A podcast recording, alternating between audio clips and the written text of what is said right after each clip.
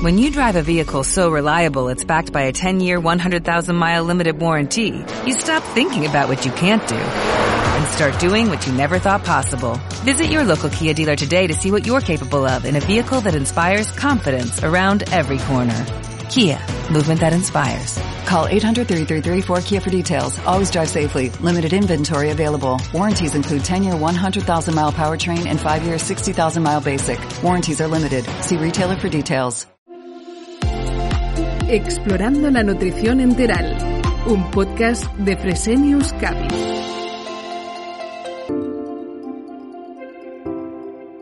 Bienvenidos a Explorando la Nutrición Enteral, un podcast de Fresenius Cavi, donde hoy descubriremos cómo el ejercicio físico posee múltiples beneficios en relación a diferentes patologías, como por ejemplo la que hoy nos ocupa, el cáncer, una enfermedad cuyos tratamientos conllevan a una serie de efectos secundarios que afectan la calidad de vida de los pacientes. Hoy con Mario Redondo, fisioterapeuta y licenciado en Ciencias de la Actividad Física y el Deporte por la Universidad Europea de Madrid, nos demostrará cómo el ejercicio físico es una potente herramienta para poder paliar y tratar eh, pues esos efectos secundarios de manera segura y eficaz. Mario Redondo, bienvenido. Muy buenas tardes, Edu. Muchas gracias primero que nada a Fresenius y a vosotros por la invitación. Y bueno, la idea es intentar dar un poco de luz sobre este tema que para mí es bastante evidente debido a pues, la formación y la lectura y demás, pero quizá para el oyente o para otro sector de profesionales de la salud, como puede ser el médico, eh, o puede ser incluso el nutricionista o el fisioterapeuta, pues no es tan evidente. Desde luego, hoy vamos a sacar de aquí un buen listado de, tips, ya no solo para profesionales, sino también para esos pacientes que requieren de este ejercicio físico y que a lo mejor desconocen de sus propiedades. Eh, empezamos por eso eh, preguntándote, Mario, si todo paciente oncológico debería realizar ejercicio físico y por qué.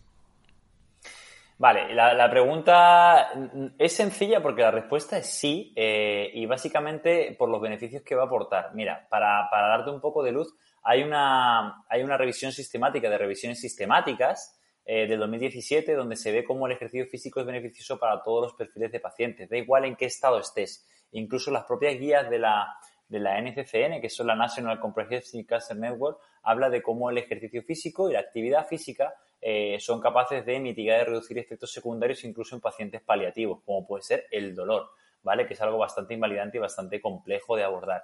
Entonces, el ejercicio, al fin y al cabo, lo que va a permitir es que el paciente, a grosso modo, tenga una mejor calidad de vida, eh, reduzca y mitigue efectos secundarios que provocan los tratamientos y la propia enfermedad y luego que es muy importante sobre todo para aquel paciente que ya supera la enfermedad y está libre de enfermedad bajo unos criterios clínicos y unas pruebas diagnósticas, va a permitir que aumente la supervivencia. Entonces, si a ti te dicen que los pacientes que hacen ejercicio, los pacientes que, por ejemplo, tienen mayor masa muscular, viven una media, imagínate tú, del doble que aquellos que no lo hacen, pues es interesante implementar estrategias que promuevan y que hagan que el paciente haga ejercicio físico y experimente sus beneficios, que ya hablaremos un poco más en detalle cuáles son los beneficios que, que ha demostrado en la ciencia tener el ejercicio físico. Precisamente en eso no nos queremos centrar, es decir, en estos eh, beneficios que bien comentas eh, que genera el hecho de hacer ejercicio físico en un paciente con cáncer. Pues antes de hablar de, los beneficios como tal, me gustaría hacer un inciso eh, sobre las diferencias entre los términos actividad física, ejercicio físico y deporte, porque muchas veces, sobre todo el profesional que no viene del campo de la actividad física y del ejercicio, los, los no es capaz de discriminarlo si lo utiliza de manera incorrecta. Eh, la actividad física hace referencia a un movimiento, cualquiera absolutamente, que genere un gasto calórico por encima del reposo sin ninguna razón concreta de ser. El simple hecho de mover las manos, como estoy haciendo yo ahora, gesticular, mover una pierna, levantar una bolsa, eh, caminar, eh, subir escaleras, abrir una puerta, el movimiento en sí es actividad física. Sin embargo, el ejercicio físico, que es lo que nosotros estudiamos, es una actividad física que está estructurada, que está pautada, que está regulada, que tiene unos ejercicios concretos, unos movimientos concretos, una intensidad, un volumen, una frecuencia, y luego el deporte es una actividad física que está arreglada bajo un rol competitivo donde hay unas normas que todos los participantes conocen. ¿Y esto por qué tengo que explicarlo?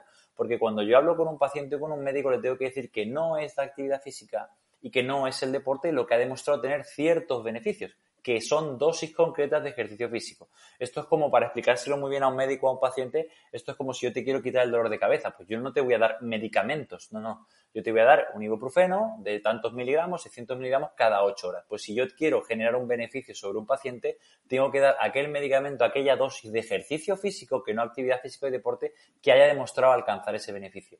¿Cuáles son los beneficios a grosso modo en general?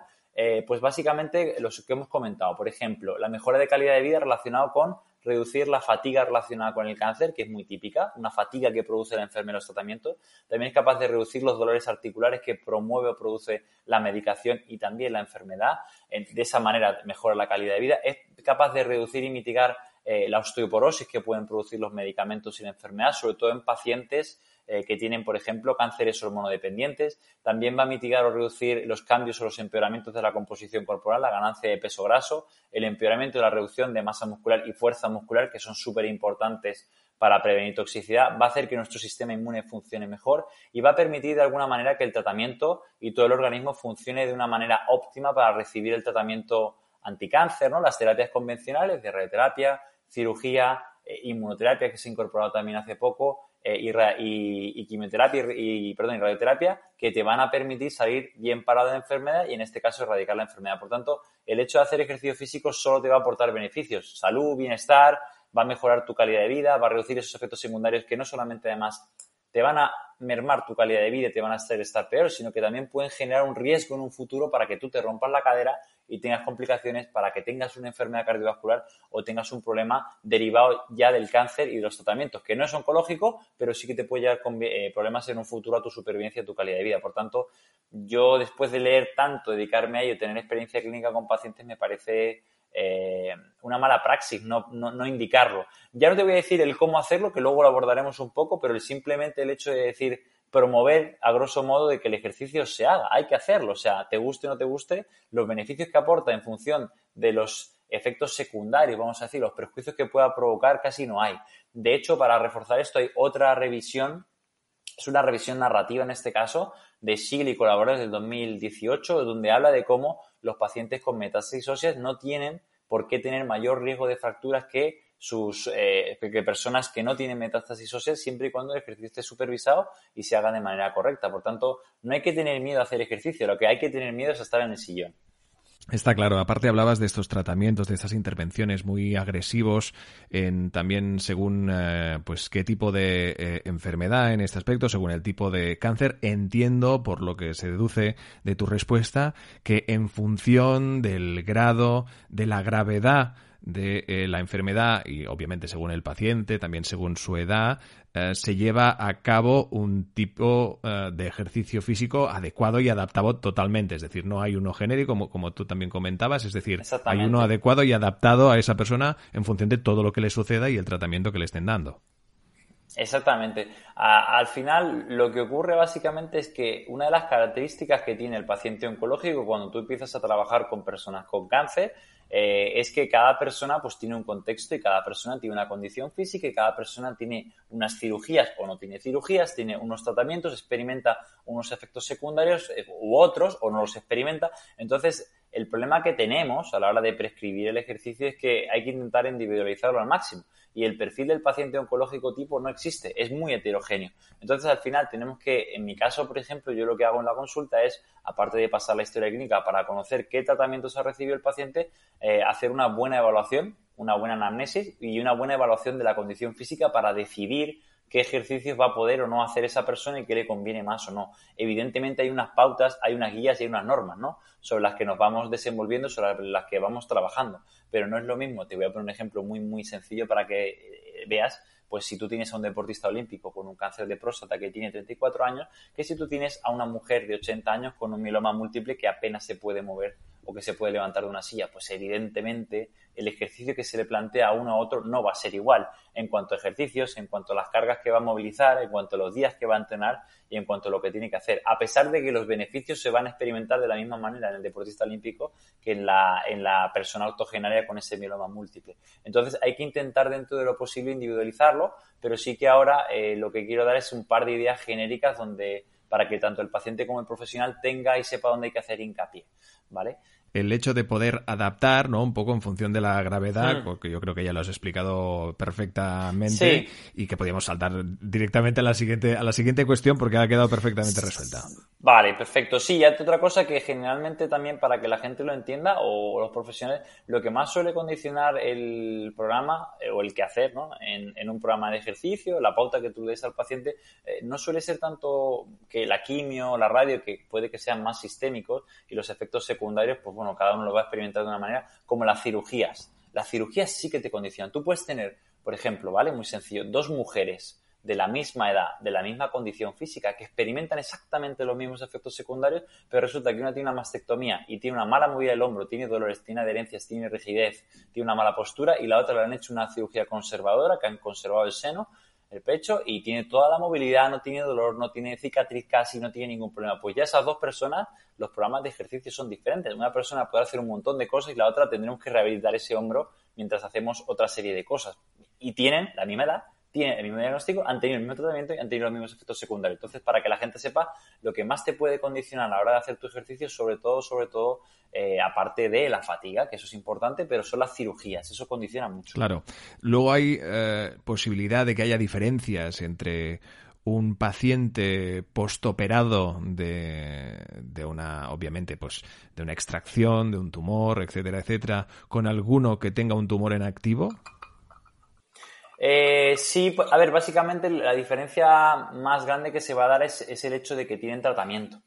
Entonces, el tumor en activo das por hecho, bueno, se entiende que el paciente está con un tratamiento farmacológico y eso a efectos prácticos del ejercicio puede que lo que hagas en la sala o lo que te prescribas no cambie con respecto al otro si tiene el mismo nivel de función, pero sí que es verdad que tienes que jugar con el hecho de que va a haber una, un, va a haber un desequilibrio, va a haber una entropía importante, porque puede que un día, un lunes, te venga con una fatiga enorme que pueda hacer la mitad de lo que suele hacer siempre y al otro día eh, el paciente pueda hacer pues tres veces más porque han pasado cinco días, ya no tiene vómitos, ya no tiene mucositis, ya se encuentra mejor y ya puede entrenar con normalidad. Entonces, la diferencia que hay, para que te hagas una idea o que la gente se haga una idea, en el paciente en tratamiento, sobre todo de quimioterapia, y en el post-tratamiento, lo que se suele llamar o considerar generalmente ya un superviviente, un largo superviviente, tiene que ver con que uno hay mucha más variabilidad de cómo esté en el día a día y el otro tiene una constante. O sea, si está fatigado, siempre está fatigado y si está cansado, siempre suele tener un nivel eh, parecido de fatiga. Y el paciente en tratamiento con el tumor en activo, el problema que tienes es que le pillas la semana después, por ejemplo, mujer de cáncer de mama de las antraciclinas y puede que no la veas, que esa semana esté en la cama. Eh, y sin embargo, dos semanas después está haciendo aquí en la bici unos intervalos de alta intensidad. Entonces, el cambio que hay en un paciente en tratamiento, sobre todo con quimioterapia, en mi experiencia suele ser cambios muy abruptos de, una persona joven de estar en la cama y a las dos semanas estar pegando saltos y haciendo aquí trabajo de fuerza y demás. Entonces, la, la gran diferencia es eso, la heterogeneidad que hay de día a día entre el paciente en tratamiento activo y en este caso superviviente. Claro, en nada entramos en los ejemplos de qué tipo de ejercicios. Entendemos que es un abanico amplio de posibilidades. También estamos dejando muy claro que va en función un poco del paciente y de lo que del tratamiento que esté que esté recibiendo y también de lo que en este aspecto la enfermedad que esté que esté sufriendo. Pero antes eh, también dejar claro, ¿no? Que una buena ah, forma física puede interferir en la tolerancia en los tratamientos oncológicos y en la supervivencia. Sí, eh, como te estaba comentando antes, mira, hay un artículo muy bonito de Galatachea del 2014 de la clínica de Mayo, donde ellos ven que aquellos sujetos de deportistas de altísimo rendimiento, estamos hablando de gente que compite en Olimpiadas, que tiene récords mundiales, gente que tiene un alto nivel de rendimiento físico y que hace ejercicio físico, eh, tiene una tasa de cáncer y enfermedad cardiovascular mucho menor. No recuerdo cuál era el dato, pero creo que era un 40% menor de cáncer y de enfermedad cardiovascular un 23, un 27. Entonces es una barbaridad la, diferencia que hay eh, en esto. Entonces, mantener y tener una buena condición física y se ha asociado que mayores niveles de fuerza se asocia a menor riesgo de padecer la enfermedad. Se asocia también que el hecho de mantener una mayor cantidad de masa muscular y fuerza muscular que va directamente vinculado a entrenar y hacer ejercicio físico, pues está relacionado con menor toxicidad, menor fiebre neutropénica o menor toxicidad hematológica, en más años de vida. Hay un artículo muy bonito del 2012 de de Villaseñor y colaboradores que ellos ven como las mujeres que tienen poca masa muscular eh, viven, viven muchísimo menos que a los 5 y a los 10 años que, las personas que por el contrario mantienen una buena cantidad de masa muscular. Y fíjate el dato, hay otro artículo súper bonito del 2013 que el autor creo que es Martin, no recuerdo si era Martin, sí creo que sí, en el cual se ve como pacientes con tumores gastrointestinales o esofágicos, eh, el paciente que tiene poquita masa muscular vive 8 meses y el paciente que tiene una, adecuada masa muscular vive 28 meses. Estamos hablando de 20 meses más de vida y evidentemente con mucho mayor calidad de vida. Entonces estos datos, al final que están ahí, la gente los puede consultar en bases de datos científicas, eh, son bastante esclarecedores y son bastante rotundos. Entonces cuando tú empiezas a analizar esto te das cuenta que al final el ejercicio físico y sobre todo ahora vamos a hablar de dentro de los cuales el entrenamiento de fuerza, las pesas, para que la gente lo entienda, son súper importantes y a todo el mundo le interesa. Al médico, ¿por qué? Porque le va a permitir que el paciente no tenga toxicidad a lo largo de sus tratamientos, se pueda aportar la quimioterapia y de esa manera el paciente pues salga bien parado y la enfermedad remita. Y el, el perdón, el médico. Y el paciente, ¿por qué lo desea? Porque va a cursar con mejor calidad de vida, va a tener menos efectos adversos y una vez acabado su proceso oncológico, eh, va a permitir o va a tener la posibilidad de tener menos osteoporosis, tener menos enfermedad cardiovascular, tener mejor función física y al fin y al cabo tener mejor calidad de vida, que es de lo que se trata, ¿no? No solamente que la enfermedad remita, sino hacer una vida cotidiana normal, pudiendo irte a tomar algo con tus seres queridos, o pudiendo ir a hacer algo de deporte, o pudiendo hacer un viaje o cualquier otra cosa que hacías antes de ser diagnosticada la enfermedad. Entonces yo creo que eh, debería ser algo que tendría que estar ya en los hospitales como, no te digo que, que la sanidad pública se haga cargo de ello, porque creo que no debe, es muy complicado, ya muchos tienen con lo suyo,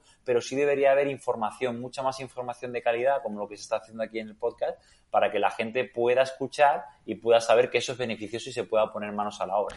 Desde luego, este es sin duda un, altavoz para aportar este pequeño granito de arena para hacer llegar lo que queremos, que es una información eh, más que relevante, muy interesante, uh, padezcas o no un tipo de enfermedad como esta y que, como no, pues nos lleva a lo que comentábamos anteriormente, a, especificar, ya no tanto especificar, pero sí hablar de forma genérica de qué ejercicio, de qué tipo de ejercicio físico eh, deben llevar a cabo en general a los pacientes oncológicos.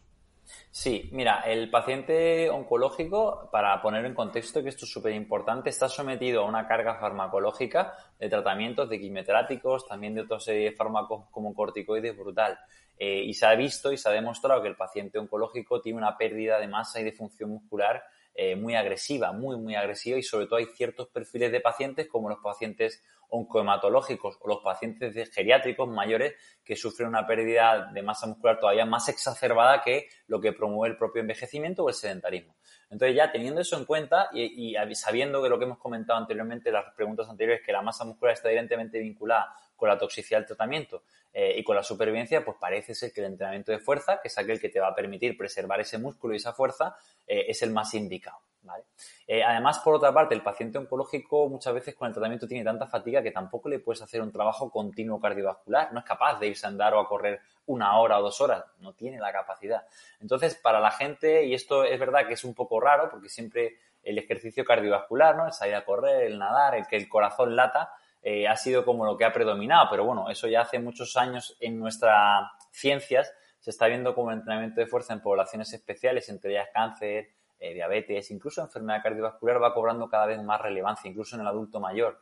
Entonces, eh, yo lo que le diría a la gente y lo que le recomendaría es que sí o sí incorporen en su rutina del día a día el entrenamiento de fuerza, ¿vale? ¿Qué es el entrenamiento de fuerza? Pues es muy sencillo, es vencer una resistencia a base de una contracción muscular voluntaria eh, que te permita pues, pues generar fuerza ¿no? y, generar un movimiento. Cualquier cosa es fuerza, al fin y al cabo. Simplemente caminar es fuerza, sí, eso sí estás venciendo eh, la gravedad. Eh, coger simplemente una botella y flexionar el codo es, fuerza. Ahora, ¿qué pasa? Que para que podamos considerarlo fuerza y entre o se encasille como un entrenamiento de fuerza, tiene que, ser una, tiene que tener una serie de particulares. Y para que la gente se haga una idea, tienes que poder mover esa carga no mucho más allá de 8 o 10 veces.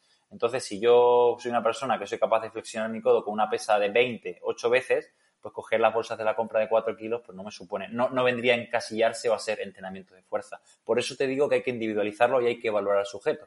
Entonces, te voy a poner un ejemplo más gráfico. Si yo tengo un, un deportista olímpico, ¿vale? Vamos a decir un alterófilo que es capaz de mover 200 kilos en una sentadilla, que no deja de ser sentarte y levantarte una silla, pero sin silla, pues evidentemente ese sujeto, cualquier actividad cotidiana de su día a día no es fuerza. A ese sujeto tiene, necesita un centro de entrenamiento con barras, con discos para poder preservar su masa muscular y preservar su función. Que igual no mueve 200 kilos porque los tratamientos evidentemente perjudican, pero 100 kilos seguro que mueve, o 120. Entonces, ese sujeto sí que necesita un estímulo mayor.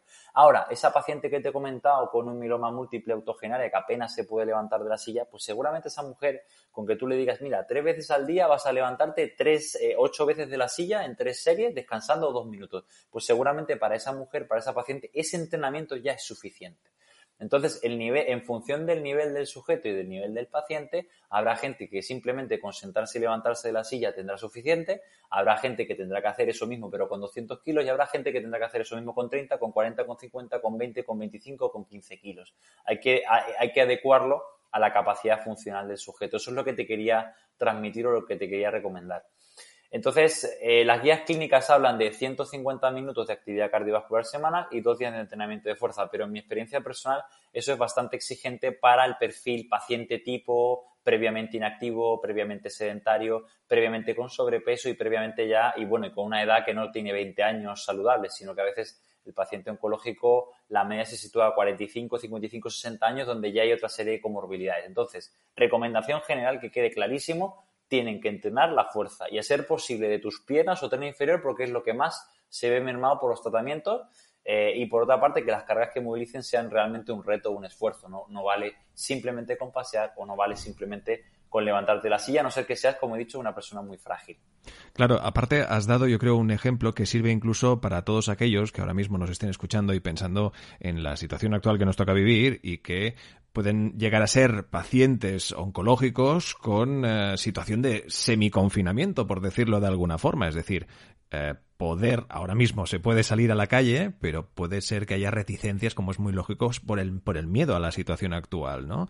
Claro, eh, el hecho de aprovechar lo que tenemos en casa también nos puede servir para llevar a cabo estos ejercicios físicos efectivamente. mira, de hecho, eh, tengo una compañera que trabaja en Zaragoza, Lucía Sagarra, que ella es doctora, es enfermera y doctora en ciencias del deporte, y, ella eh, justo estaba con un programa de ejercicio para pacientes de cáncer de mama, y justo le pilló el confinamiento. Entonces decidió eh, coger ese, ese programa de ejercicio que se estaba haciendo de manera grupal presencial y, planteó hacerlo mediante, no sé si fue Zoom o qué plataforma, pero por una plataforma virtual donde ella pues se ponía a una hora determinada y se ponía a hacer los ejercicios y las chicas en su casa cada una pues con sus garrafas de agua, en una silla, con, unas gomas, con, pequeñas pesas que tenían de su hijo, con lo que encontrasen, iban haciendo los ejercicios que ella proponía. Y de hecho, mantenerse, entre comillas, no es tan complicado. Lo complicado realmente es mejorar o intentar mantenerse cuando hay un tratamiento de quimio, de radio hay efectos secundarios invalidantes. Pero lo que le quiero decir a la gente al final y al paciente es que un poco siempre va a ser mejor que nada. Entonces, si tú eres capaz de hacer cuatro o cinco ejercicios isométricos en circuito, eh, hay maneras de complicar el ejercicio y el entrenamiento para el perfil de población que vemos. O sea, la mayoría de pacientes oncológicos pues no suelen tener un altísimo nivel de rendimiento, o sea, deportistas de élite, son gente común y corriente. Muchas veces la gente común y corriente de pie de calle, con, cuatro pesas de cinco kilos, eh, con una pared, con una silla, con una mesa y con un par de bandas de resistencia que cuestan muy poco y se pueden conseguir prácticamente en cualquier sitio por Amazon, ya pueden desarrollar un entrenamiento medianamente bien hecho en casa. Entonces no hace falta tampoco comerse tanto la cabeza. Yo tengo muchos pacientes eh, frágiles o en, tratamiento. De hecho, hace poco, ayer, subí una entrevista con una de ellas, paciente de cáncer de mama metastásico, que fíjate que no está tan mal y ella entrena en casa. Hacemos la sesión vía Skype porque no se quiere exponer a venir al centro o no quiere coger el transporte público por el tema del COVID porque evidentemente la da miedo y es una persona de riesgo y ella desarrolla su entrenamiento. Y si ves lo que tiene, tiene unas poleas, unas eh, correas de tracción que se denomina TRX, que lo puedes encontrar en Decathlon por 20 euros tiene unas pequeñas gomas, que lo mismo, por 5 euros te puedes conseguir unas gomas, un, escalón, que es un step para coger los vasos de, una estantería o algo, eh, una esterilla, que es simplemente lo mismo, te puede costar 10 o 5 euros en Decathlon en cualquier sitio de Amazon o cualquier cosa esta, y con eso desarrolla su entrenamiento, no tiene más con eso realiza su, su, programa de ejercicio. O sea, no es complicado. Está claro, está claro. Ahí juega también la, actitud de uno a la hora de afrontar el ejercicio físico. Exacto, la proactividad y el hecho de adaptarse y sobre todo como también las tecnologías por suerte nos permiten pues poder seguir llegando a, cabo pues eh, servicios como el que tú ofreces a tus pacientes y que evidentemente pues eh, les surge o les genera estos efectos positivos que estamos comentando en esta charla. Ahora hablemos de los eh, pacientes en tratamiento paliativo. Ahora es otro, otro ámbito de paciente. Eh, también deberían realizar actividad física y si es así, ¿qué beneficios les aportan?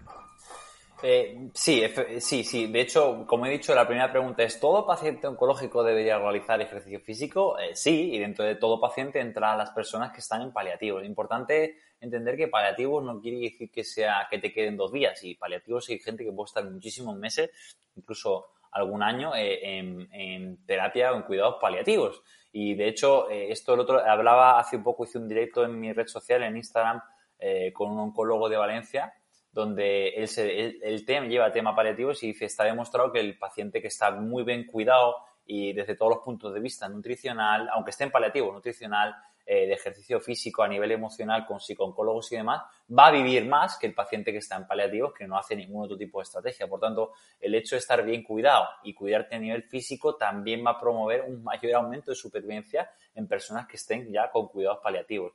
Y de hecho, como te comentaba también anteriormente con el tema de la fatiga y los dolores, en las propias guías estas que son guías para todo el profesional sanitario, que son gratuitas, que tú te puedes suscribir y te van llegando todas las newsletters y toda la información, eh, está colocado como primera estrategia no farmacológica para pacientes en paliativos o a veces ponen a final de la vida eh, el ejercicio físico y la actividad física como primera estrategia no farmacológica para paliar, por ejemplo, la fatiga. Eh, en dolor también se menciona la actividad física y el ejercicio físico. Entonces, creo que mantener una buena capacidad física, una buena función física, independientemente del estadio de la enfermedad en el que te encuentres o hayas sido diagnosticado, te va a permitir gozar de mayor calidad de vida. No es lo mismo un paciente paliativo que cuse con muchísimo dolor encamado, que no se puede casi mover, que un paciente que esté en paliativos, pero que se puede incorporar por sí mismo, que pueda comer por sí mismo, que pueda ir al baño por sí mismo y que no presente tanto dolor. Por tanto, es que la actividad física, el ejercicio físico, la nutrición, la suplementación y todas estas herramientas que más allá de la base farmacológica yo creo que hay que hacerlas y están indicadas. Ahí has dado con otro dato con el que ya finalizaremos esta charla, sin duda muy interesante, y es en el ah, estado emocional, ¿no? Es decir, ahí juega un papel más que relevante en todo este tipo de situaciones. Ah, claro, entendemos que la relación eh, entre actividad física y estado emocional existe y no solo existe, sino que entiendo que además potencia esta primera, ¿no? Al hecho de, pues obviamente, tener las e-, emociones más reforzadas, por este estado emocional más reforzado. Mira, te cuento esto con mi experiencia profesional con pacientes. Yo tengo mucha gente, ahora mismo hay una persona en Barcelona que, me, impactó mucho porque ya está con quimioterapia y tiene un nivel de función física. Cuando la evalué a distancia le mandé, mira, quiero que hagas eh, te grabes haciendo estas cosas que te pido, me lo envías y veo un poco así cómo te mueves, cuánto saltas, cómo te desplazas, cuántos metros recorres. Y me llamó la atención porque la mujer tiene un nivel de función física ¿no? impresionante y está con un tratamiento muy agresivo a nivel farmacológico que otras pacientes con su edad y su contexto eh, lo han pasado muy mal y ella está entrenando todos los días. Y ella me dijo, cuando empezamos a trabajar y demás, me dijo, mira, Mario, yo necesito una cosa, yo necesito verme y sentirme bien físicamente, porque si yo me siento y me veo bien físicamente, dentro de, evidentemente, un margen, ¿no? Eh, yo voy a estar bien emocionalmente, o sea, yo voy a estar contenta, yo voy a poder seguir estando con mis hijos en el jardín o al parque a pasear y eso me va a beneficiar a nivel emocional y psicológico y mucha gente me lo dice. En cambio, cuando empieza a haber achaques, cuando empieza a haber pérdidas de peso, cuando empieza a haber dolores, eh, es, es, como un círculo vicioso, ¿no? Que no virtuoso. Al final entras en barrena y empiezas a ir, pues, de no solamente no poder moverte bien y con dolores, sino entran pensamientos de perdón, catastrofistas, entran también kinesiofobia, que es miedo al movimiento por hacerte daño, y empiezas a entrar en un círculo que al final no sales de la cama. Por tanto, el hecho de mantener una buena función física y tener un hábito y una rutina también te permite desconectar de cabeza y estar mejor a nivel emocional. Y mira, para comentarte un caso, justo a día de hoy, esta semana, eh, yo tengo la parte más compleja de, para mí, hablando en mi, cuando trabajo profesionalmente con los pacientes, es el tema de dolor. Cuando hay un dolor crónico que no te deja vivir, que es horrible, eh, que te genera un pensamiento rumiante, que es muy complicado de gestionar. Yo ahora mismo estoy contando con un compañero que es también, Álvaro, Álvaro Pinteño, que trabaja con personas con dolor crónico, también con paciente oncológico y él me está ayudando ahora mismo con una paciente. A día de hoy, una paciente joven, cáncer de mama metastásico, diagnosticado como hace cuatro años ya, que está con todas sus terapias. Yo la estado ayudando con el ejercicio, pero he pedido la ayuda de Álvaro para, que, para poder eh, ayudar a esta persona. Y hoy he hablado con él por la mañana a las 11. Y estaba hablando un poco porque ya habló con esta paciente, hizo la historia clínica, hizo una sesión de educación en dolor e intentar erradicar ciertas creencias y demás. Y me está diciendo, el problema es lo que tiene esta paciente, Mario, es que, es que tiene depresión. O sea, ahora mismo esta paciente el problema que tiene no es el ejercicio, el problema que tiene es que está encerrada en casa. Y está encerrada en casa porque tiene dolor, porque no sabe gestionarlo, porque tal. Y el programa de ejercicio que le hemos planteado, si lo ves, no es que te entre la risa, pero lo primero que vamos a hacer es que vuelva a retomar el flamenco en casa. Lo primero que vamos a hacer es que se vaya a pasear eh, al paseo marítimo con su hija y monte en bici. Eh, le hemos planteado eh, aspectos que le motiven, redactar un blog, va a hacer un blog. O sea, necesitamos no solo que se mueva, sino que tenga una motivación y una intención para que mejore el estado emocional. Y una vez que mejore el estado emocional, podremos entrar con un criterio más específico sobre qué programa de ejercicio o qué entrenamiento de fuerza vamos a hacer. Por tanto, una cosa va vinculada a la otra. No puedo tener una persona muy motivada con una baja capacidad funcional, al igual que si la persona empieza a perder función física, empieza a hacer menos actividad física y empieza a perder facultades, eh, emocionalmente se va a ver mermado. Por tanto, absolutamente hay que hacer y hay que mantener eh, un ejercicio físico para mantener una buena salud emocional durante un proceso tan complejo como es eh, un paciente oncológico y más metastásico. Claro, y como de importante sin duda activar el ejercicio mental para poder obviamente hacer frente a, la activación del ejercicio físico, ¿no? Son muchos los conceptos que hoy hemos repasado aquí. Sin duda hemos querido demostrar cómo el ejercicio físico pues es una potente herramienta para poder paliar y tratar estos efectos secundarios de manera y segura eh, eh, y eficaz en pacientes oncológicos y lo hemos hecho con Mario Redondo, fisioterapeuta y licenciado en Ciencias de la Actividad Física y el Deporte. Ha sido un auténtico placer, Mario. Muchísimas gracias. Muchas gracias. Un abrazo. En Fresenius Cavi nos impulsa el cuidado de la vida.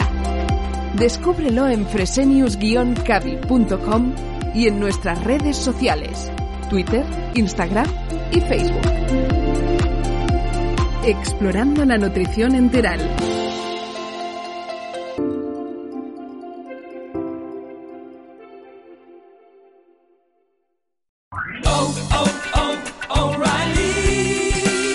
You need parts? O'Reilly Auto Parts has parts. Need them fast? We've got fast. No matter what you need, we have thousands of professional parts people doing their part to make sure you have it. Product availability. Just one part that makes O'Reilly stand apart. The professional parts people. Oh, oh, oh, O'Reilly.